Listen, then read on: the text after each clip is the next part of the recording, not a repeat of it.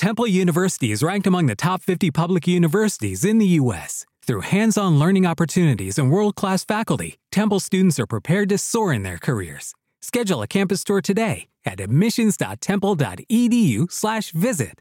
Bienvenidos a la vuelta a un podcast con actitud. Hoy nuevamente estamos aquí desde Hawaii Bar and Restaurant en la 262 en la Avenida Piñero. Pasen por aquí. Todo está ready, la, la cocina está abierta, los tragos están ready, la cerveza está fría, el vacilón está intenso. Bajen aquí a Hawaii Bar and Restaurant para que ustedes vean. Tenemos la juca, tenemos las jaras VIP, tenemos el vacilón. Solamente falta que llegue y te des cuenta de por qué estamos aquí vacilando ahí en la vuelta. Una vez más, le quiero dar las gracias a todos ustedes por estar aquí en este episodio, viéndonos a nosotros. Y, como siempre, quiero, darle las gracias a las personas que hacen esto posible, empezando por mi pana, mi hermano Borincano21 en eBay. Borincano21, el hombre que vende toda la mercancía de la vuelta, las camisas, la gorra, los beanies. Busca Borincano21 en eBay y si quieres también la mercancía de la vuelta lo puedes buscar en todas nuestras redes sociales, en el inbox y producción te va a atender con mucho gusto. También un saludo fuerte a Asylum Fortune Tattoo, que son las personas que me tatúan allá en Morovia, a Paco y a todo el combo. Y para las chicas que quieran vestir bien, busquen Rosalind.boutique tanto en Facebook como en Instagram. O si quieres hacer la experiencia de la compra más cómoda, busca rosalind.boutique.com para que veas todo lo que tienen. Ahora sí, una vez más, otro invitado muy bueno que tenemos en este, en este episodio es de los luchadores nuevos que estamos viendo y el talento le sobra, el carisma también. Y semana tras semana, usted lo ve en las pantallas de la televisión demostrando lo que sabe hacer. Este muchacho, desde que yo lo vi, sorprendió. ¿Por qué? Por una cosa, el talento. Segundo, las ganas que tiene de hacerlo y la disciplina a la hora de ejecutarlo. ¿De quién estoy hablando? Estoy hablando nada más y nada menos que de Android 787 que llega a la vuelta. Y ahora el episodio va a comenzar. Que disfruten la vuelta. Un podcast con actitud. Juan Carlos Ramírez presenta La Vuelta, un podcast con actitud. Y ahora con ustedes su anfitrión, Denis Rivera. Y nos encontramos aquí con nuestro invitado de hoy, Android 787, que llegó a la vuelta. Android, brother, gracias por llegar. y Eh, gracias por tenerme aquí. Bueno, este, he, he visto de tu trabajo, he, he ido, he oído hablar mucho de ti y he visto personalmente en los entrenamientos en ciertos lugares donde luchadores acostumbran a ir y he visto tú las ganas que le metes al entrenamiento. Claro. Y es de respeto. Y Thank para, you, thank para ser bueno y para ser de los mejores, esas son las cosas que hay que hacer. Así La que disciplina. salud por eso. Brother, ¿cómo, ¿cómo la lucha libre te enamoró? ¿Cómo la lucha libre llegó a tu vida y cómo la lucha libre te convirtió en Android 787? Pues la lucha libre llegó a mi vida desde los cuatro años. Cuatro años. Y en verdad es. Ok, es una mezcla por. Llegó a mi vida por mis primos y por el anime. Es que mucha gente no entiende la relación entre anime y lucha. Pero yo, por lo menos, yo nací en el 95. So, el show de Chevy era parte de mi vida desde que yo tengo memoria. Dragon Ball. So, este- desde chiquito era Pokémon, Sailor Moon, Dragon Ball Z. Ok. Y eso era mi, mi obsesión full. Después un poquito cuando empecé a tener cosas como Cartoon Network y eso, los superhéroes. Por entonces, de que vi lucha, para mí lucha era lo, lo más cercano a, a todas estas cosas que yo veía en anime en la vida real, ¿entiendes? Ok. Porque de repente yo veía estos tipos grandotes que son súper fuertes como, como un Freeza evolucionado y de repente veía los high flyers que se tiraban de la tercera, los juniors, los cruiserweights, como de, o sea, depende de la compañía, le dicen. Ajá. Que se tiraban de la tercera, hacían 3000 flips, para mí esa gente estaba volando, ¿entiendes? Exacto. Son lo que yo y ma- todo el mundo usaba gears y cosas bien coloridas, elaboradas, ¿entiendes? Y para mí eso parece de- para chiquita, mi mentalidad chiquito, esos son, esos son disfraces de superhéroes. Esos son disfraces de, de Goku, de, de Vegeta. Bueno, no, no, no está lejos de la realidad ¿Entiendes? tampoco. Pues eso es lo que me enamoró cuando chiquito. Yo me acuerdo, yo vengo de una familia bien grande. So, mi abuela siempre le encantaba hacer como que los fines de semana de reunir todos los nietos que pasen. El corillo entero. en Ajá, casa. es el- un fin, de, un fin de semana al mes, todos los nietos en casa abuela, a pasar el sleepover ahí, eso, y me acuerdo, mi primo, mi primo mayor, Chayanne, eh, uno de esos días, pues yo fui el primero que me levanté, así que fue el primero que desayuné. Y llegaron todos los, cuando se fueron levantando mis primos, pues mi abuela me dijo como que, mira, búscate a Chayanne en el cuarto para que venga a desayunar. Y cuando yo voy, Chayanne está viendo lucha libre, está viendo Capitol, Ok. tempranito. Y, y yo le dije como que, mira, Chayanne, abuela te mandó, te mandó a desayunar. Y cuando él se va, yo me quedé como que, espérate, ¿qué usted está viendo? Y me senté en el borde de la cama así, y ahí me quedé. Y después cuando él terminó de comer, que vuelve a ver lucha, pues ahí fue como que ese tiempo de bonding con mi primo mayor, y después todos empezaron a unirse, y de ahí fue que empezó mi amor Y por la lucha. qué tú ves, cómo es eso. Cómo Exacto, y es ahí todo. entonces, Y como era mi primera era, todas las preguntas, ¿y quién es este? ¿Y por qué usa máscara? ¿Y por qué es tan ¿Y por qué grande? le eso. este? ¿Por qué pelean? Exacto, y ahí pues buqueado ever since. Y desde chamaquito, entonces, por ahí para abajo no voy vuelta atrás, que al, al sol de hoy eres un luchador profesional, Exacto. que lo pueden ver los sábados y, Y domingos en Guapa Televisión. aunque hice otras cosas durante mi vida, siento que todo fue preparándome para llegar a la lucha libre.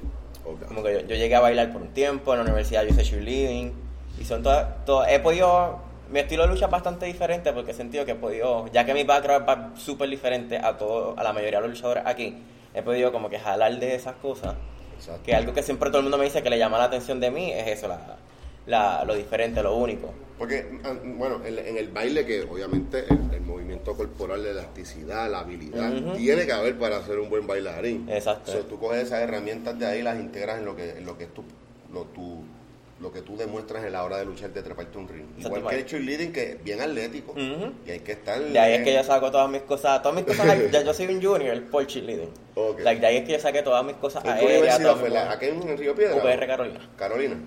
Los jaguares. Los jaguares. Yo ok. competí en justa y todo. Oh, sí. Yeah. Nice, mano. Entonces, mano, ¿cómo, este, mientras estabas en la universidad, empezaste a, a, a coquetear con la lucha libre o fue una vez que saliste? Mm, Bueno, desde... Yo empecé en lucha libre de- desde los, 20 a los 20. A los 20. Sí, fue en la universidad, pero fue antes de yo empezar a, de estar en el equipo de cheerleading. Ok. Yo empecé primero ahí, tuve una, una lesión en el oído y eso me, me forzó a, a coger un año afuera. Y me acuerdo, yo, yo tuve que ir a, a especialistas y cosas y él me dijo como que otro cantazo en ese mismo oído antes de que se recupere y te quedas sordo. Mm. So, me acuerdo que tomé la decisión como que o seguir el entrenamiento de lucha o lo que me un año de universidad, o sea, como que o, o sigo en lucha y arriesgo joderme o uso los, los, los poquitos ahorros que me quedan para terminar este último año escolar, este último año universitario y entonces volver a empezar lucha. Pero lucha sí iba, o sea, lucha sí iba a ser yo iba a luchar cualquiera de las Estaba- opciones, estaba ¿entiendes? ahí, No, estaba no luchar no era una opción. Ok. Era o le pongo, le doy pausa ahora en lo que me estabilizo, o me voy full force y que sea lo que, lo que se dé. Entiendo. Pero decidí como que, ok, la, la audición es bastante importante porque yo tengo que escuchar dónde está mi oponente en el ring. No es solamente verlo, porque si una, en una triple 3 un, un fatal forward, cuando tú tienes más de un oponente dentro del ring, yo puedo, mi, yo puedo, mis ojos pueden estar pendientes de quién está al frente, pero no sé quién está atrás. Más siempre en la, en la, lucha libre, aparte de gente tiene esta mala costumbre, cantan interrumpir las luchas de los demás, meterse en los, en sitios donde nadie los ha llamado, los presentados. So, siempre es importante la audición, así que mm, No, y, que, y que la audición también. Y también para mi vida que personal. Que también tiene que ver con el balance de la persona. ajá. Y, o sea, eh, de hecho, en, en- en la compañía que tú perteneces, de Lucía, hay una persona que, que es así, que tiene problemas de un oído. Después te digo que. Después te digo que pero, Pues- pero pues, sí, sí, te entiendo, te entiendo. pues decidí entonces tomarme un- un- el break en lo que recuperaba y literalmente como una semana después me llegó el anuncio de que están haciendo tryouts para cheerleading y decía no, no necesitas experiencia prueba en cheerleading solamente como que la habilidad y si, si lo vas y lo pasas pues eres parte del equipo y siempre mi mi fuck it method en, en todo siempre ha sido como que pues inténtalo que, que es lo porque puede pasar que no, no te cojan que no. exacto que, me- que no me cojan pues lo mismo fue en baile, cuando yo, pero el baile era desde chiquito, como desde los 14. Yo bailé desde los 14 a los ¿En 20. cuál tú te espe- especializabas en baile? Es hip hop. Yo bailaba en competencias de. O sea, en un, estaba en un grupo como tal, bailábamos en competencias. Estu- Estuvimos invictos 5 años. Eso es lo que le- se cataloga b-boy también, los b-boys, o eso es otro, otro estilo. Sí, no, vivo es otro estilo. Ya son más breaking, like, eso es más los headspins y de esas cosas. O sea, yo me. Yo, me, yo estaba en, en, en grupos de hip hop, pero de coreografía. Ok, te entiendo. Ahora te Entonces, yo, yo llegué a, bailar muchos talent shows en coliseos como tal, el Roberto Clemente, el, el Choliseo. Yo bailé una competencia en el Choliseo. Yo, yo de chamaquito nos hacíamos bailes en los en el París de Marquesina. Era, los sí, de Generis, Generis Dancer, ese era mi grupo. Hay un par de videos en YouTube si alguien los quiere buscar. Ahí está, pues vamos a ver si lo encontramos y lo, para que los vean ahí por ahí ustedes. Entonces, brother, terminas tu universidad, porque obviamente, y fue la mejor decisión. Ya. Fue la mejor decisión, una educación es importante. El bachillerato ya nadie, na- nadie me lo puede quitar. Ese es el, el único título que nadie me puede El quitar. único título que nadie te puede quitar. Te la compro completamente. Este, y este, estudiaste para ser maestro, eres maestro. Este, y tu experiencia como maestro, so far, so good. Aunque, tiempo, esto lo digo yo, los maestros no se han tratado con las condiciones. Recientemente tuve a, a una compañera de, de la lucha libre, eh, eh, la instructora Nancy, que la conoce, que es maestra también. Y hablamos de eso, y hablamos de, de los, de los struggles de los maestros. Claro. Porque ser maestro, como he dicho siempre, eh, aparte de, de tus padres, es de la persona o la persona más importante en la vida de, de crecimiento y desarrollo de una persona. De, de una manera, nosotros somos como un segundo padre para la mayoría de los estudiantes. Eh, durante un, viste, hace como tres años que no tenemos un año escolar regular, pero durante un año escolar regular, muchas veces yo paso más tiempo con tu nene que tu mismo, que tu mismo padre. Yo lo tengo de 8 a 3. Si, lo estoy en si, si le doy tutorial, yo lo tengo de 8 a 6. Y yo veo, supone- yo he notado como que los, los nenes actúan diferente cuando está papá y cuando no está papá. So, muchas veces, muchos de los comportamientos que tú no notas, porque tu nene lo esconde de ti, me toca a mí arreglarlo. So, yo, te- yo te estoy educando no solamente a tu nene en mi materia, sino yo te estoy educando a tu En nene la vida, en cosas. el diario vivir. O sea, hasta yo he visto nenes que al frente de papá son santos. Los veo en el receso y veo que le hacen bullying a otros nenes. Pero tú nunca lo vas a ver. Eso me toca a mí hacerlo. Exacto, ese es tu rol. Exacto, por aquí vivimos en un país donde lamentablemente la mayoría de la mentalidad siempre es todo es culpa del maestro. Sí, esa es la fácil. Esa es la fácil, la culpa, la culpa Y no solamente me refiero a los padres, el gobierno, El gobierno. que tenemos también, es el primero que nos mete la pata por el medio. Primero que nada, estamos so- bien, en nuestro salario está bien por Eh, debajo de lo que debería ser. Precario, es, es bochornoso, eso es lo que yo digo. Entonces, vien- vienen toda esta gente en el gobierno con ayudante especial, 8 mil dólares mensuales. Y no hace nada, no, no hace ni, ni, ni saca copias, vamos. Ni saca copias, 8 mil dólares mensuales, porque son puestos de, de, de los... De cara, de, llegar al sitio y dar, dar la Ajá. cara, tirarte la foto con las doñitas y los bebés Y vámonos. y te vas. Pues ustedes que están ahí día a día, día a día, en el, en el- con las manos metidas en el fogón de verdad, ¿sabes? Y, y, y las condiciones, y lo más que me molesta es con el con el budget que le asignan al, al Departamento de Educación, que ustedes fueran para, para ser bien pagados. Y muchas veces los mismos no- maestros tenemos que poner de nuestro bolsillo Eso es lo más... para dar. Yo saco mis propias copias. Yo todos los viernes tengo que ir a sacar aquí mismo al lado. Eh, bueno, más para abajo. más para abajo. En, yo tengo que ir a sacar mis propias copias ya. Diablo. Porque, y yo tengo, yo soy maestro de inglés, so yo no tengo un hogar, yo roto, yo tengo 135 estudiantes. Y más ahora que, por lo menos mi escuela está online, so yo tengo que sacar 5 copias por- para cada grado. So, o sea, así que yo tengo que sacar, yo tengo que imprimir 5 papeles por 135. Para cada estudiante. Y, eso Y sale de después sentarme en mi casa a meterlos en sobre, a meterlos en este. El gobierno no me comparte. Yo no, yo no puedo llevar ese recibo al departamento y decir, mira, esto es lo que yo invertí para dar clases. Eso no me lo dan. El, lo, hay, todos estos shows que hacían bien brutales de que ah, les, les prohibimos equipo a los maestros y a los estudiantes, les traímos internet. Yo sigo esperando mi internet, mi hotspot del departamento. Y a mí se me llegó el certificado de que se me aprobó. Yo lo sigo esperando. Todavía no Ya llega. no me ha llegado. Hicieron el show, fueron allí, fueron a mi escuela, tiraron fotos, tiraron fotos con mi directora. Ellos son locos cortando cintitas y... La y computadora que me entregó el departamento nunca aprendió. Yo la Oh. devolví estoy usando la mía personal. Cuando no hay cuando yo cuando no hay internet en el sitio que estamos, yo tengo que usar el hotspot de mi teléfono, que estoy pagando yo. Pero de nuevo, aquí el gobierno, especialmente cuando tiene que ver con educación, es mucho show, es mucho mira, mira lo que hicimos, mira todo el dinero que traímos, mira, mira, mira, mira mi foto con la directora de esta escuela, tan, tan chava que está, ¿verdad? Mira cómo estamos reconstruyendo la escuela, mira a los nenes aquí abrazándome. Pero el momento que se que esas, esas cámaras apagan, el momento que se van los noticieros, es una es completamente una indiferencia hacia la educación aquí. O sea, no- mucha gente se deja engañar, mucha gente se deja llevar porque ah, este es mi, este es mi partido, porque era el partido de mi mamá y era el partido de mi abuela y de mi, de mi abuelo y de mi bisabuelo. Y todo lo que los políticos hacen de mi partido está bien, mira, mira lo que hicieron y te buscan rápido Sí, está- que la foto del, del, del periódico, mira lo, que- mira lo que él, porque yo voté hizo. Pero pregúntate si, si le dieron follow para eso que hicieron. Exacto. Es una ignorancia hereditaria ya lo que tienen Exacto. por décadas. Este, Entonces uno va y se protesta y entonces uno son unos Unos revoltosos. revoltosos y eso. Unos revoltosos, así ¿qué- están protesta. pidiendo esta gente? Aquí, aquí nunca. aquí- yo quisiera saber el manual del puertorriqueño de cómo protestar, porque uno, así no se protesta.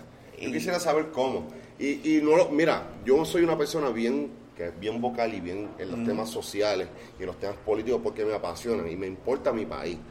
Y yo estas cosas las digo y mucha gente me mira, no me crean, lo está diciendo una persona que está ahí mismo, que lo vive todos los días, todos los días y, mano, por eso este país tenemos que unirnos todos y,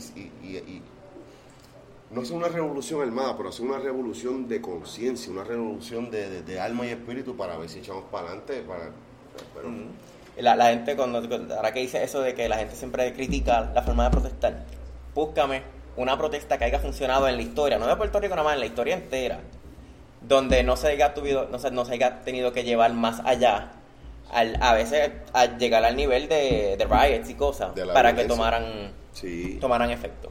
Porque a todo el mundo le encanta hablar, ah, Martin Luther King no, no tuvo que romper ventana, Martin Luther King hizo una... Mi- Mira todos los cambios que hizo Martin Luther King con una con una protesta pacífica. Y lo mataron. Lo mataron. Pero lo que tampoco te lo que no te dicen es que Martin Luther King no era el único líder bajo, detrás de lo, del movimiento de, de- de derechos civiles. Exacto. Estaba Malcolm X también. Malcolm Y Malcolm X estaba metiendo presión también. Mal- Malcolm X decía, nunca le da a un hombre blanco tú primero. Pero si se ponen contigo, tú tienes el derecho de defenderte para atrás. Claro que sí.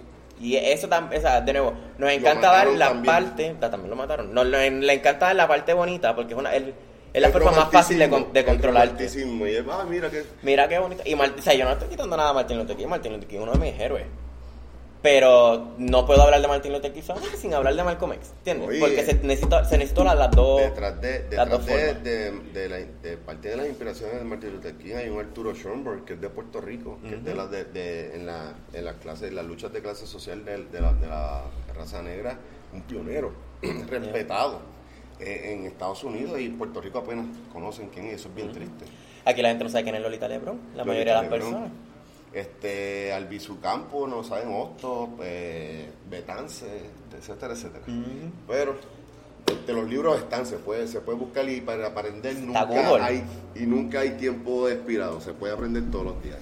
Pero va- vamos al tema de lucha, Vamos, ¿no? vamos a lo hablar que lucha, vinimos. porque ya mismito nos tiramos aquí, nos Sí, vamos, no, salimos a la calle a protestar. Y, este, vamos a hablar de lucha libre, brother. Una vez gradúas, te gradúas, ¿verdad? Y, y, y estás, actualmente lo, lo, eh, eres maestro, pero ¿cómo retomas eh, una vez el ring? Pues yo, yo- desde que empecé mi carrera, yo le empecé con Mike Mendoza.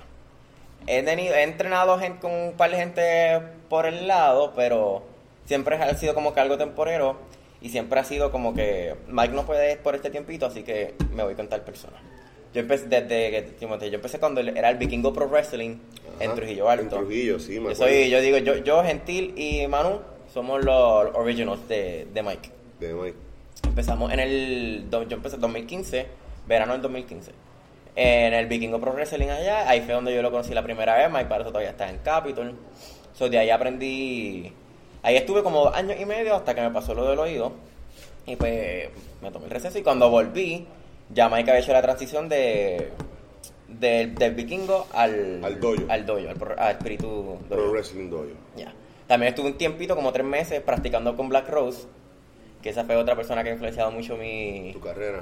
mi carrera, exacto, y eh, con Tondel Rosa, que ha venido un par de veces, Exacto. y para Mission Pro Wrestling, cuando ella vino, ella, ella dio un seminario, y estuvo unos días visitando el dojo, yo entrené con ella, más en verano del año pasado, pues ella me invitó, y yo fui una semana para allá, estuve con ella en el Dog Pound En Texas. en Texas, San ¿Y la experiencia cómo fue con Súper. ella? Melissa es súper cabrona. cool. En verdad, ella hizo, ella, se- ella fue like beyond de lo que uno esperaba.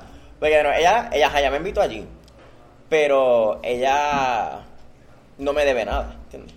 Porque soy, soy yo el que quería ir a, aprender de ella. Y no solo de ella, sino también ahí estaba en el mismo Dog Pound, da clase jazz y Rodney Mack. Que son también grandes Son leyendas de, leyendas. de WWE. Han hecho todo lo que yo quiero hacer en, en mi carrera y ellos lo han hecho. De ellos son las personas que uno puede aprender. Nice. Eh, pues ella, ella lo que, lo único que ella me debía a mí era yo ir y, dar- y coger la clase con ella. Pero cuando yo llegué allí, ella se enteró que yo iba a estar guiando, que yo iba a estar transportándome en Uber. Y ella me dijo, no. Yo llegué más que el primer día al, al Dog Pound en, en Uber. Y ella me dijo, no, no pidas Uber para virar que yo te voy a llevar. Y al otro día me invitó, ella para ese tiempo, el, el- ella iba a estar en San Antonio porque Dynamite iba a ser en Dallas. Ok. Y, pues, y para eso también era el cumpleaños de ella, esa fecha. Y pues ella me dijo, mañana yo voy a ir al gym temprano antes de coger el vuelo para Dallas te voy a buscar, ¿ok? Está, está, ella me está despierto a las 8 porque te voy a buscar. Eso es algo que ella no tiene que hacer, ella no me tiene que llevar para el gimnasio. Ella me llevó y estuvimos hablando todo el tiempo, me estuvo dando consejos, me estuvo dando, este, me, me estuvo contando sus historias de cómo ella, porque yo por lo menos donde Rosa es alguien que yo sigo desde la indie. Ella yo la, por eso, como que trabajar con ella y tener la oportunidad de conocerla y estar entrenando con ella, tener tiempo personal, pues para mí era algo bien, bien brutal. Yo la, yo la estoy siguiendo como en el 2016, cuando ella estaba con Holiday, era un tag team en Shine, Holiday. pues yo siempre, por lo menos las mujeres, es una de las inspiraciones más grandes a mí en lucha. Y siempre, yo siempre lo he dicho, lo que es las mujeres y los cruiserweights. Como yo soy un hombre, pues la mayoría de la gente piensa que cuando me preguntan quién, quién te inspiró, a quién veías desde chiquito, pues todo el mundo espera que diga como que el Undertaker, Stone Cold, like Rick González, pero en verdad, lo que yo siempre veía, o sea, yo veía todo, el programa entero, pero donde yo más me enfocaba y lo que más me emocionaba ver siempre eran las mujeres y los, y los juniors, Los los, cruiserweights. Porque era como que con las personas que me podía identificar. Y pues siempre lo más que he seguido también desde, desde mi desde que dejo de ver, obviamente ya como adulto, pues no tiene tanta responsabilidad que uno, yo no puedo estar todo lo ahí más ahora que la semana entera tiene un itinerario de lucha. Sí. Domingo Raw, martes NXT, este no, no, miércoles AW. Impact Impact jueves y, y SmackDown el, el viernes. viernes, O sea, los sábados tengo Capitol también que ver. like. Porque obviamente tengo que ver mi propio programa, yo tengo que estudiar lo que, lo que vi, tengo que estudiar mis oponentes. El, mejor crítico tuyo puede ser tú mismo. Exacto. Pues no, ya no tengo el tiempo de ver lucha libre así como lo veía antes, pero por lo menos las cosas que sigo manteni- manteniéndome como que up to date, pues siempre así son las mujeres y los, los cruiserweights. Y como dije, pues como siempre, es lo que siempre sigo hasta desde hasta la hasta en las indies. Pues ella era alguien que yo la vi en Shine, que es una compañía de mujeres, Sí, como tal en Sí, sí. entiendo que están en Chicago, si no me si no me equivoco, por lo menos para ese tiempo el home base creo que era Chicago. Sí, pero de ahí han participado tanto las Rose, este, Ibeliz, Ujú. este, muchas, muchas grandes estrellas mujeres. Sí. He, he sabido un poco de esa, de esa compañía. Pues de ahí se, una vez me tomó. Ese ya también, ese, como esa semana era el cumpleaños de ella. Pues rápido que ella viró de. Desde su, se bajó de su vuelo de Dallas. Ella me dijo también, me, me buscó a donde, al, al- al Airbnb que me estaba quedando. Me llevó a comer, me viró para atrás, entrenamos al otro día otra vez. So, ella, por eso ella se fue like beyond, above and beyond de lo que tenía que hacer. Sí. So, eso para mí siempre va a tener mi respeto y mi No, ella, apreciación. ella, so- ella es una tremenda persona, de verdad, y, y tiene mucho conocimiento y, y tú le ves las ganas, tú lo, tú lo Y- sientes, el aura de ella cuando te habla de las cosas con la pasión que te lo dice y, con toda la seguridad y, tiene razón en lo que hace porque Mission Pro Wrestling es una compañía muy exitosa y muy buena. Y otra persona, obviamente la persona que más me ha ayudado en mi carrera ha sido Mike. Él me ha Mike. enseñado todo. o sea. Pero alguien también que aportó mucho en, en mi carrera es Black Rose. No fue solamente... No, sé, no fue solamente esos tres meses que yo estuve entrenando con ella, sino Black Rose me llevó a mí a hacer mi propio mi primer gear de lucha ever. Ella fue la que me puso, ya me llevó y me, fue la que me puso en contacto con personas. Siempre que ella tiene algún proyecto, alguna compañía que quiere venir a de este, ella me dice, yo tengo un competidor para ti. Siempre me añaden todo lo que tiene que usar. Siempre me busca gigs por el lado que yo pueda hacer. Siempre, nice. O sea, alguien que me ha puesto muchos contactos y muchos de esto, Black Rose también. Y en tu caso, ¿cómo ha sido la experiencia con, en el dojo, verdad? Con, con Mike y, y todo lo, el resto de los muchachos, porque van, ahí entrenan muchachos de todas las compañías. Y yo lo he visto, a mí no me lo tiene que contar nadie y se practica muy bien en armonía. y Tenemos representación en todas. En todas, eso es buenísimo. Eso quiere decir que lo O sea, que están haciendo ahí funciona. ¿Cómo ha sido para ti la experiencia en este tiempo?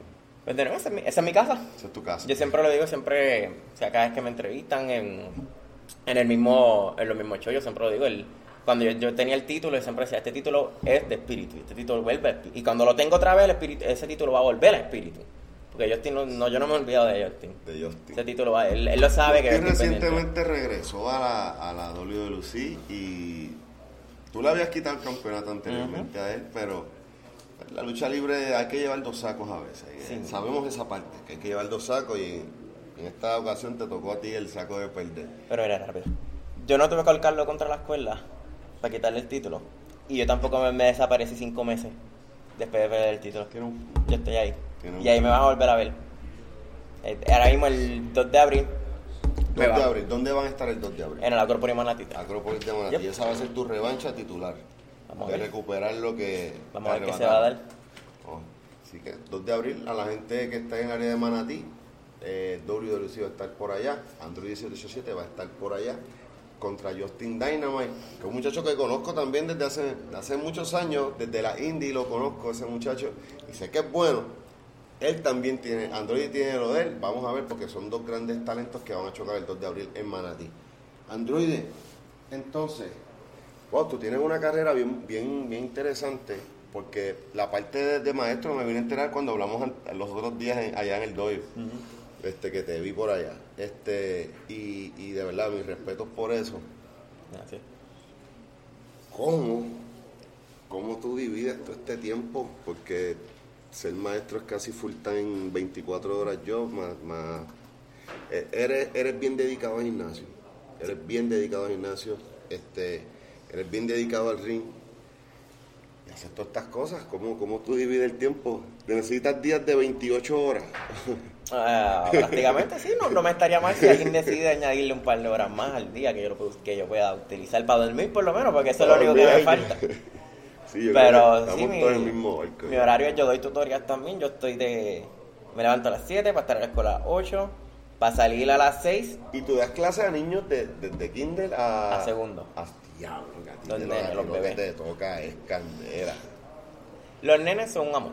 Sí, pero ya Eh, cuando están en segundo, que ya tienen cuánto, siete, ocho, de ahí Siete, ya, siete, ya, supone, ya- ya tú sabes que este ve el futuro va a ser... Pero mis nenes por lo menos son bastante buenos. Son buenos. Yo creo que ellos también saben que muchos de ellos ya me han visto Ah, en, y saben en que- Capitol, que el maestro- Sí, como que si yo alzo la, si ellos escuchan que ahora mi voz empieza a alzarse, ellos bajan. Ok, ok. Pero son, son nenes muy buenos, en verdad. Yo a mis niños no tengo ninguna queja. Qué nice, mano, qué chévere. Este, de toda tu carrera, este, porque de verdad, hemos visto que no todos, no, en, en la lucha libre mucha gente, ah, que esto es un deporte varonil, esto y lo otro, no lo es. Aquí hay de todo. Tú como, como persona de la comunidad gay, ¿has sentido rechazo alguna vez en la lucha libre? Claro, claro que sí. Yo, yo, o sea, no hay ninguna persona de que sea que se vaya del, fuera del margen de lo que la, la gente percibe como un luchador que no haya recibido ese, ¿Qué se e- ese rechazo de, de- de primera, de primera vista. Ajá. Porque, de nuevo, yo experimenté por muchos años, especialmente en la indies, cuando empecé en Capitol, cuando empecé en la liga, cuando empezamos con público. Yo, pues, no, no faltaba que yo saliera por, por la cortina. Y tú siempre escuchas al público, pero siempre, por lo menos, como una persona de la comunidad, ya, ya yo estoy acostumbrado a las palabras como loca, maricón, la, la linda, la La- muñeca, la- es algo que ya resalta full, ¿entiendes? So, siempre al principio me tomó, me tomó mucho trabajo, como que demostrar como que, ah, yo puedo ser de la, de la comunidad, eso no significa que no te puedo partir la cara. Eso no significa que yo no entreno tanto como, como un Justin, como un... Como cualquier otro Como un Saban, como un. Gilbert. Como cualquier otro competidor ¿Entiendes? en el negocio. Y por eso digo, no te dejes engañar por esto. Pero es algo también que yo he logrado usar de mi, a, a mi, A tu favor. a mi favor, exactamente, mi experiencia. Porque eh, desde que empezamos otra vez en, en- con público, por lo menos mi primera lucha con Justin, todo el mundo pens- cuando yo salí, todo el mundo pensaba ya, Justin Levedor no aprendía. Y la gente, el público, cuando me vio dentro del ring y yo lo que demostré, terminó, terminaron aplaudiéndome cuando yo me salí. Se siente cabrón eso. Y de ahí yo he sentido como el público, el público ha visto que siempre está el choque inicial, ¿entiendes? Porque de nuevo todo el mundo espera un luchador que mida seis pies, si tienes pelo largo tienes que ser negro y tienes que salir con el pelo mojado y tienes que salir molesto y mirando, bla, bla, bla. pues siempre está el choque inicial que la gente dice como que what the fuck es esto. Pero siento, es algo que he notado desde que el público por lo menos ha empezado a apreciar ya Ok, a lo que, lo que yo traigo. Porque te, te lo pregunto porque no, no son muchos, hemos visto a través del tiempo muchos luchadores haciendo un personaje como de una persona, una interpreta, interpretación, pero pues, no, no le quiero restar mérito, ¿verdad? Porque hicieron un buen papel y, entre- y entretuvieron a mucha gente, pero que sean 100%, o sea, no es un gimmick, que- porque muchos de ellos están casados, un Barbie Boy que tiene un equipo de baloncesto, este, y ha hecho un buen papel como, como y él es super nice, eh, un exótico en los tiempos de, cuando tú no habías ni O sea, nacido en. México eso es un, En México toda una división hay entera una de división exóticos. entera de exóticos que muchos de ellos ni son de la comunidad gay, pero sí hacen el personaje y lo hacen muy bien porque es parte del trabajo, ¿no? Pero de la comunidad gay, solamente ahora mismo, en, lo- en los últimos tiempos que yo me, me, me acuerdo, aquí en la isla, actualmente, y están actualmente luchando. Uno está en la compañía que yo laboro, el AW, que es Puy, y estás tú. Y ambos están gozando de un éxito brutal y de aceptación del público. Y a mí eso me gusta. y, y demuestra ¿sabes?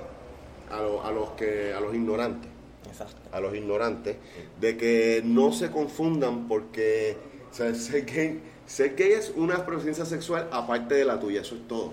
Ya, Es completamente igual o, o te puede partir la cara más todavía. Yo recuerdo en mí, donde yo vivía, un muchacho se llamaba Sabino. Chamaco, dreadlocks, así, parecía luchador, pero no era luchador. Y qué mucha un knockout dio ese hombre en la playa, era de la playa de Vega Alta. Y súper buena persona, murió hace un tiempo atrás, pero eso es lo que yo digo, ¿sabes? Y, y en este negocio que hay mucho, y lo digo a veces mismos luchadores, ignorantes, y so- o se quieren hacer los graciositos. Porque me imagino que te pasó, y, y te, y te quería preguntar si te pasó, fue como más gente, más old school o, o nueva escuela de estos ignorantes que se querían hacer graciosos. ¿A qué te refieres, Ismo? ¿Qué no? Que el discrimen o los comentarios por, por ser de la comunidad. Pues, en verdad, por lo menos el, el camerino, la mayoría, ¿viste? Porque siempre están su, su derecho, pero por lo menos la gente, la, la, lo- la gente que está más de mi lado, pues siempre me, han- muchos de ellos notaron la, desde el principio me, de nuevo, muchos de ellos me conocían de, de entrenando, porque muchos, muchas veces van al, al dojo a entrenar algunos días, o a veces yo iba, yo, yo he entrenado en los days off en la escuela, por- en verano mayormente, Ajá. en la escuela de Mr. Big allá en Humacao, yo, yo he ido a veces Sí, a que tú CWS, visitas diferentes lugares. Que de ahí ellos me ven, y de nuevo, siempre la, la, la perspectiva, como, como la primera impresión es que me ven entrando, dicen como que, que, tiene, que, que esto viene a hacer aquí.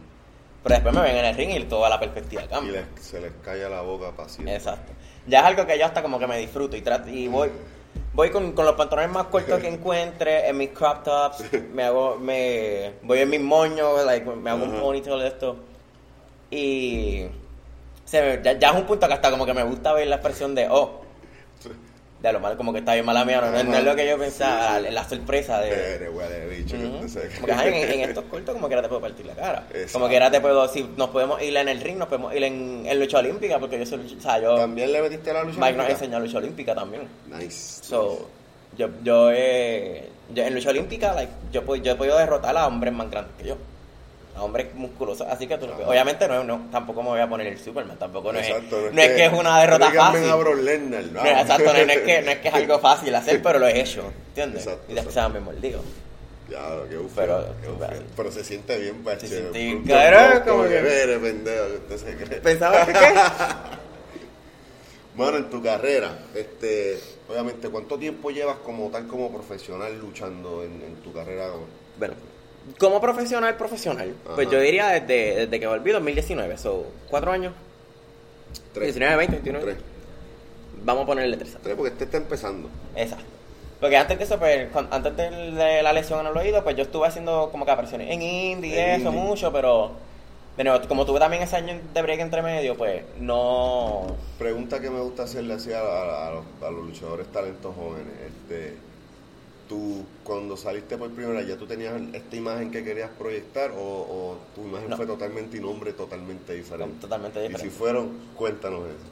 Porque era totalmente diferente y yo era el luchador más genérico que tuvieras encontrar en ese tiempo. De verdad. Porque yo, yo estaba tratando de. de portray como que lo que yo pensaba que el público quería ver. dentro de one of them. Exacto. Ah, Yo, yo quería proyectar lo que el público quería ver. Y decía, pues el público no le gusta a la gente la comedia, así que tengo que. Cuando salga, como que. te- tengo que aparentar. Que la gente no se dé cuenta. Y tengo que salir todo con todo negro. Y con kickbacks. Y con esto, porque los, los, los high, fly, los high flyers usan kickbacks. Así que, ¿entiendes? So, yo estaba buscando. Yo me, yo me estaba personalizando a lo que yo pensé que ellos querían ver. Y lo que me di cuenta un día fue que yo miré alrededor del camarín y decía, todo el mundo está usando negro. En una, si un- en una campal, ¿cómo la gente me va a ver qué soy yo? La gente ni se da cuenta si me eliminan o, si- o si gané, no, la gente no sabe cuál de todos era yo. Ajá. Y ahí pues como que empezó a maquinear la mente. Y la, la, la lindo de la lucha libre es que tú tienes que proyectarte y hacer las cosas, buscar hacer la diferencia siempre. Exacto. Aparte del resto. Y después dije como que pues yo, yo tengo una personalidad que yo encuentro que es bastante única. Y por lo menos bastante diferente de lo que la mayoría de las personas esperan de alguien de mi género. Ok. So, yo decía como que, ¿por qué tengo, que- ¿por qué tengo que ocultarlo? ¿Y, y cómo fue tu, tu primera experiencia? Si se puede saber qué, qué, qué uniforme era negro y qué nombre usabas para ese tiempo. El nombre lo quiero sepultar. Ok. Eso nunca existió. Pero el, el, gear, el literalmente era un pantalón negro. Un tight negro. Ajá, un, un tight negro con unos kickpads blanco y negro y una ¿Y unos. Ah, unos sleeves. Lo más genérico del mundo.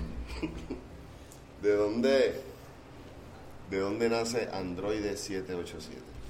Pues de nuevo, cuando estaba volviendo, cuando vol- volví en- después de, la lección, cuando ya decidí, cuando ya, ya me gradué, en verdad yo, yo volví a entrenar como un par de meses antes de graduarme, pero ya había salido de justa, ya, ya mi último semestre estaba pago, so, lo que fal- y me lo pagó la universidad por ser atleta también.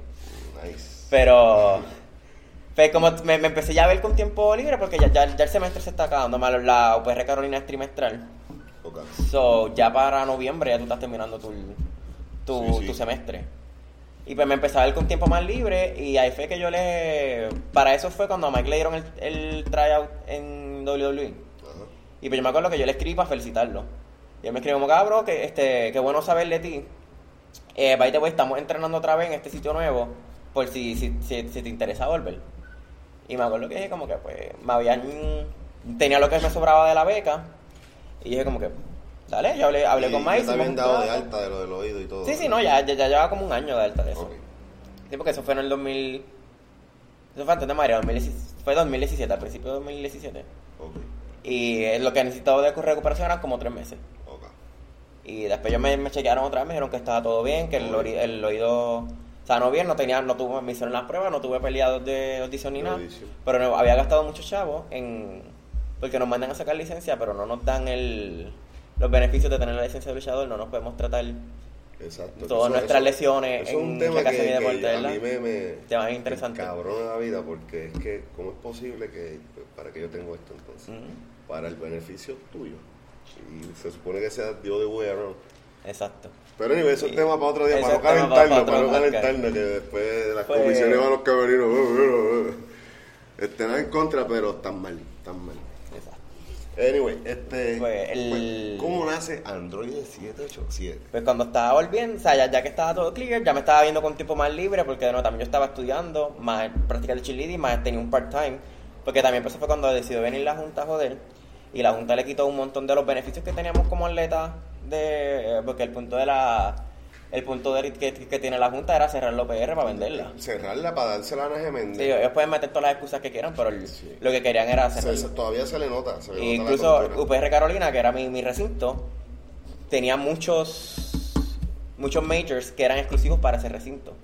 So, de los que deberían ser, de los que deberían cerrar, ese debería ser uno de los últimos, ya que eso, las personas que están estudiando ahí, muchos de ellos, su major no está en otro recinto de UPR, que no pueden pedir transfer. Pero era el primero que querían cerrar. Por, por la escuela de hotelería, porque lo querían hacer una escuela de hotelería. Pues ya habíamos perdido muchos de esos beneficios, así que me, me- yo vi forzado a buscar un part-time, porque también nos quitaron la beca de, de- de atletismo, solamente nos iban a cubrir un 50%. Diablo, mano. Y pues una vez terminé ese semestre y me, me veo con tiempo más libre y me veo con estos chavitos que me sobraron de la, de la beca y del, de ese part-time que estaba trabajando. Y pues decidí volver y me acuerdo, Mike me dijo ya como que, ya tú sabes luchar. Así que lo que vamos a hacer es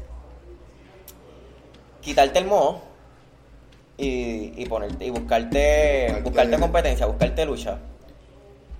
Y me acuerdo que dije como que, ok, pero no quiero volver como androide. O sea, quiero, ver, quiero volver diferente, no quiero volver como ese esto antes, porque eso no era yo. Y de ahí fue que yo como que empecé a mecanear. Y volviendo al tema de, de anime al principio, que una de las cosas que me atrajo primero a la lucha libre, fue de Dragon Ball Z, así, es el anime de mi vida. Es el. Yo, yo he visto Dragon Ball Z countless times. Yo lo conozco desde el primer episodio hasta el último. Yo me sé toda la saga, todos los fillers. He tenido todos los juegos. Y siempre mi personaje favorito siempre fue Android 17. Siempre. Yo me acuerdo. Antes de eso era Gohan. Porque yo era un nene chiquito y tenía, el- Ah. tenía longuito. Y cua- en el Frieza Saga, Gohan también tenía. Ajá. So, yo sentía que ese era yo. yo. veía esos de, de, Chevy, yo, yo llegaba al trabajo a veces y yo tengo un hijo y pues vamos a ver Dragon Ball Z y, y- y veía Dragon Ball Z. Y, Ajá. me, y me jugué con Dragon Ball Z. Pero esos viejos capítulos viejos, los nuevos no sé, no sé mucho. Yo lo he visto todo. Pues yo decía que yo era Gohan hasta que llega el Android Saga y activan Android 17. eh, Android 17. 17. Y yo me acuerdo que el momento que la cápsula abre y lo que salen en las dos Converse azul, ese chiquito, yo hice como que. Fue como una epifanía. Go- Yo siempre digo, Gohan es lo que yo era cuando chiquito, 17 es quien yo quería ser cuando creciera. Ok. Siento que lo he logrado, siento que llego bastante cerca. Y pues de ahí siempre, siempre fue mi, mi personaje favorito, yo lo dibujaba todo el tiempo, yo trataba de vestirme como él. En los juegos siempre era quien yo usaba. Y me acuerdo cuando grande, pues yo había, cuando empecé dije ser súper genérico, se había caído en esta trampa de, hay, tienes que llamar, tienes que usar un nombre en inglés. Ok, sí, sí, sí. Y yo me acuerdo que no, no quería usar un nombre en inglés y no quería usar un nombre que pareciera que yo pudiera, que pudiera estar en mi certificado de nacimiento. Yo quería un nombre que de la primera, si tú no me recuerdas a mí visualmente, por lo menos que te acuerdes de mi nombre. Cuando yo saqué por esa cortina y anunci- y anuncian Android 787, es un nombre que tú haces como que, ¿cómo se llama este cabrón? ¿Entiendes? Y te vas a acordar, aunque no te acuerdes de, de mi lucha, aunque no te acuerdes si yo gané o perdí, te vas a acordar de mi nombre. Y es algo que se te va a quedar en la mente, lo puedes, después de un momento que estás aburrido, si te venga el nombre a la mente, pues déjame ver, déjame ver si yo puedo encontrar a esta persona. Y lo puedes- un nombre que te vas a acordar, así que lo puedes buscar en. Instagram, lo puedes buscar en Facebook, lo puedes buscar en Twitter, en YouTube. So, eso era parte, la parte estratégica fue esa. Más que, que siempre quería... ¿Tú has visto- tú viste la película de Deadpool? Deadpool, Ya. sí, sí, son buenísimos. Pues a mí me encanta la escena que él se entera cómo se llama Negasonic, Negasonic Teenage Warhead. Que le dice como que, what the shit? Y le dice, que, that- like that- que le dice como que, that's the most awesome name ever. Porque Deadpool es ridículo, así que obviamente le va a gustar un nombre que es ridículamente eh, raro. Así que yo dije como que, quiero esa reacción de la gente. Y de ahí empecé a maquinear y yo, ¿cómo me puedo llamar que sea, que llame la atención, que llame la atención? Y me vino a la mente eh, Mecha Wolf, que antes Mr. 450, y decía como que contra, porque no un nombre, con número.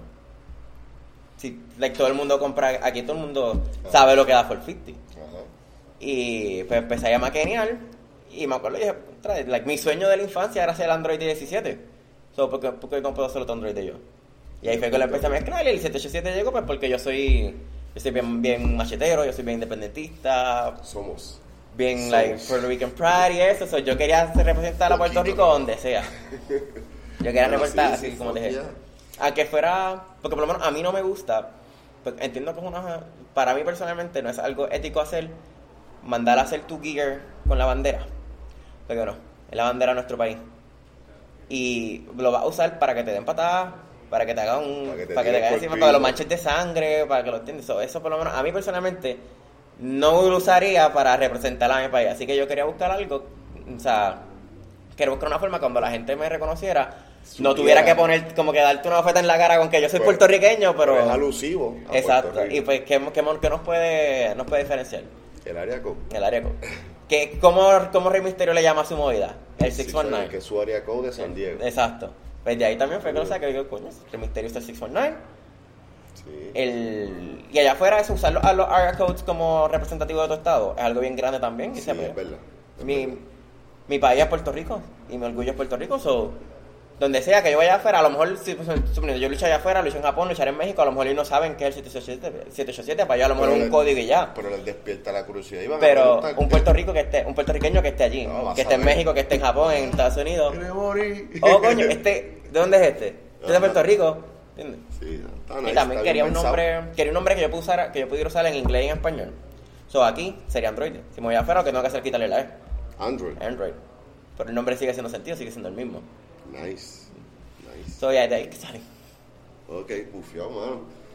Qué, qué chévere, está, está chévere. Y, y vean acá, Android, de, de todo, de toda esta, esta, porque tu carrera no es tan larga, pero ha sido muy interesante y llena de, de- de buenos maestros, buenas personas se te han cruzado Al frente a darte buenos consejos, como Mike, como Black Rose y como Thunder Rose, la- las rosas, eh, Thunder pronto vendrá por ahí, así que para Puerto Rico pendiente. Y en tu carrera, ¿qué, ¿cuáles son, tu, tus objetivos que tú quieres lograr? Eh, sé que has logrado ya varias, varias cosas buenas, pero en este negocio yo soy de los que predica de que la conformidad no existe. Uno siempre tiene que Siempre buscar hacer más. lo mejor Yeah. y hacer más. En tu caso, Pues, bueno, obviamente, ahora mismo mi short term goal es quitarle ese título a Justin. Porque ese título es mío. ok. Pero lo que sí quiero hacer, bueno, cuando yo me retire de aquí a, vamos a decir, 15, 20 años, es como que poder mirar atrás a mi carrera y saber que cambié la percepción. Que pude abrir, en Puerto Rico es un país que, por lo menos nuestra cultura es bastante conservadora. Lamentablemente. No diría lamentablemente, pues siento que se necesita un balance. Sí, pero es que... Es que Estamos es- muy es- atrasados. es- pero está muy extremista con, con, y no se actualiza. Exacto, eso sí. Y son cosas que hay que cambiar. Claro. Pero no, no siento que el ser una persona conservadora sea algo malo. No es malo. Pero sí tenemos que ir soltando un poco y tenemos que ir reconociendo la igualdad. So, es algo que me gustaría por lo menos. Exacto. Que de, de aquí, si de aquí a que yo me retire, yo puedo ver que abrí por lo menos puertas para otros luchadores de la comunidad, ya sean gay también, o sean sean bi, o sean no binarios, o sean Lo trans que quieran ser. pues que por, por lo menos ver que yo le pude abrir las puertas a esas personas para hacer a lo, a, a lo mejor ir más allá de lo que yo pude y que cuando lleguen no el público no lo reciba rápido como que esto es un chiste así que no le vamos a dar la oportunidad no le vamos a dar la atención. Que lo vean como que ah una persona y si quieres salir en, en plumas y en brillos y en faldas que no te que eso no te no te quite de la mente que no es, una, no es un atleta entrenado ¿entiendes? Exacto, como en el caso de con Puy, que, que tiene su, su forma de, de, de su presentación, pero no se equivoquen, Eh, porque te, te puede... Te puede Puyi estar- mide casi 6 pies o, Puyi más, es más y Puyi es fuerte. que yo. Yo mido 6'2", Puy es un 6'3", 6'4", 2'70". Y ese muchacho enfogonado, yo no quiero hasta al lado de él, porque va a ser peligroso. Ujú. O sea, así que agúsense y pónganse, como decía ese gran prócer, este, pónganse serio, Silvo. So, obviamente, como que. Pero uno piensa, No, o sea, verdad, siempre pienso en todos los dream matches que me encantaría tener y eso, pero lo más que me orgullecería cuando termine mi carrera es eso, saber que hice un cambio. que hiciste un cambio y que educaste Exacto. a mucha gente. Y siempre lo, yo lo digo más en forma de relajo. Yo, yo uno de mis de mi obsesión, bueno, no mi obsesión, una de las cosas que son bien, bien una gran parte de mi vida es los libros de A Song of Ice and Fire, que es donde está basado Game of Thrones. Sí. Mi personaje favorito es Daenerys. Daenerys. Y no vamos a hablar del Season 8. No, no, es no, Season claro, 8 por es favor. fanfiction, los libros no han terminado, ¿ok? So, Daenerys todavía está en Season 5 en los libros, so Ajá. falta mucha parte de la historia y es completamente diferente a los libros de la serie. Exacto. Pero en los libros ella es una persona que está haciendo muchos cambios sociales en los países, en el país que ella está. Breaking the Wheel. Exacto, desde que empieza Breaking the Wheel, desde que están los Dothraki, ella empieza a cambiar la cultura de los Dothraki. Llega Marine, destabiliza toda la economía porque la economía está basada en esclavitud Exacto. para establecer una economía más de igualdad. Y ella quiere ser la primera reina legítima de Westeros cuando llegue. So, ella es alguien que me inspira mucho en mi, en mi carrera luchística, por lo menos cuando estamos en mi grupo de amigos, en el dojo y eso, pero yo siempre digo como que, yo, I wanna be the Khaleesi of wrestling. Ok. Yo, yo quiero ser la persona, como que yo quiero ser una de las personas porque siempre es, es una batalla que toma más de un guerrero. No, una sola persona no va a hacer el cambio entero. Una, una, persona, una primera persona, una sola persona empieza a sembrar la semilla. Pero de ahí se va a unir. Ahora mismo ya, como hay- somos tres ahora mismo en Puerto Rico. Somos yo, hasta donde me conozco. Yo, Puyi y, y Milena, que representa a la comunidad La trans. comunidad trans. que estamos, estamos haciendo el cambio, estamos representando ahora. Detrás de nosotros van a venir más gente. Claro que sí. ¿Entiendes? Y a mí me gustaría por lo menos hacerle, abrirle las puertas para que no tengan que pasar por todo lo que he tenido que, que aguantar y pasar. ¿Entiendes? Si yo le puedo hacer la... Mucha gente piensa que, que es una frase mala cuando dices como que yo quiero hacer, yo solo quiero hacer más fácil a la persona que viene detrás. Pero cuando yo digo más fácil, no me refiero a- al entrenamiento. O sea, no me refiero a que el entrenamiento se coge más suave, que, que no tenga que meterle tanto en el ring, que no tenga que dedicarle tanta hora a lucha. No te- Siempre se debería quedar igual esa dedicación.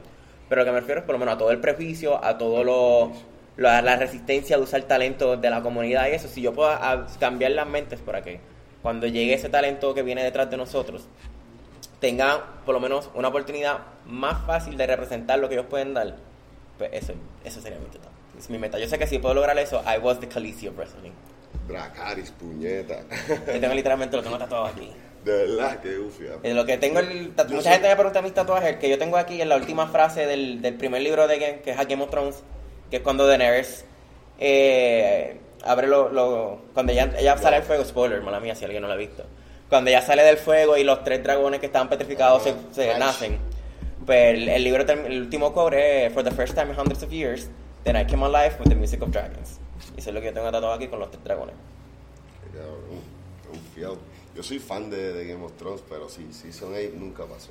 Este, eh, mano, qué ufia tu mentalidad, eh, qué decidido estás en eso, te respeto, te apoyo en lo que yo te pueda ayudar. Trabajamos para compañías diferentes, pero trabajamos para el mismo negocio.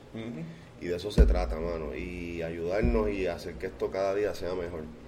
Y tu mentalidad me encantó, eres súper extremadamente talentoso. Gracias. Sigue metiéndole, keep grinding. Sigue dándole duro porque te va a llegar lejos, brother. Y esa mentalidad está bien chévere. Y te respeto un montón, como dije anteriormente, mano. ¿Dónde la gente puede conseguirte a ti? Los que quieran saber dónde está Android 787. Pues me puedes conseguir en Instagram y en Twitter, en Android787. Eh, estoy, creando un banquito para crear mi canal de YouTube donde puedan encontrar mis luchas más directas. En Facebook también me, en Facebook me pueden encontrar como Android787. Y también me pueden ver todos los sábados y domingos en Guapa, en el show de WWC. Super estrella. Y me pueden ver también, si están interesados, me pueden ver este el 2 de abril en, en el Acrópolis de Manatí, siempre representando a mi compañía.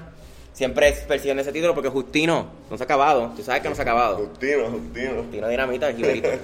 Ese sa- él sabe que eso va a volver a mi cintura. Así que, Justin, estás abusado, papá. Abúsate que te están velando, dice una canción de Richie, Richie Ray y Bobby Cruz. Así que, caramba, mano, Android, ocho, un millón de gracias de verdad por Gracias estar por aquí. tenerme. Este, este es Android 787, búsquenlo en las redes sociales, apoye su carrera, en las, vaya a las canchas, vea los programas, para que esté al tanto del talento boricua en general. Estamos en todas partes y todos son buenos y tienen las mismas ganas de entretenerlos a ustedes. Este, este ha sido un episodio súper especial, súper chévere para mí. Como siempre, síganos todas nuestras redes sociales, Facebook, Twitter, nuestro canal de YouTube, La Vuelta PR, La Vuelta Podcast en Instagram y las plataformas de podcast, tanto como Spreaker, iHeartRadio, Spotify, Amazon Music, Google Podcasts, Apple Podcasts, you name it, por ahí para abajo nos puedes escuchar. Un millón de gracias al corillo aquí de Hawaii Bar and Restaurant que nos abrió las puertas una vez más y lo más seguro vamos a hacer el cuarto año, lo vamos a celebrar por primera vez. Nunca hemos celebrado un aniversario de la vuelta y lo más seguro lo vamos a celebrar aquí. Si lo hacemos, Android está invitado. Gracias, está gracias. invitado, el jefe está invitado y vamos a vacilar, vamos a concursar. Tenemos un par de ideas locas para hacer. Y así que estén pendientes. Gracias como siempre por estar con nosotros. Apoya el talento local, apoya el talento de Puerto Rico. Puerto Rico primero, Corillo. Y esto ha sido un episodio más de La Vuelta, un podcast con actitud. Hasta la próxima. La Vuelta, un podcast con actitud. Suscríbete ahora a nuestro canal de YouTube, La Vuelta PR. Búscanos en Spotify, Apple Podcast o en tu aplicación de podcast favorita.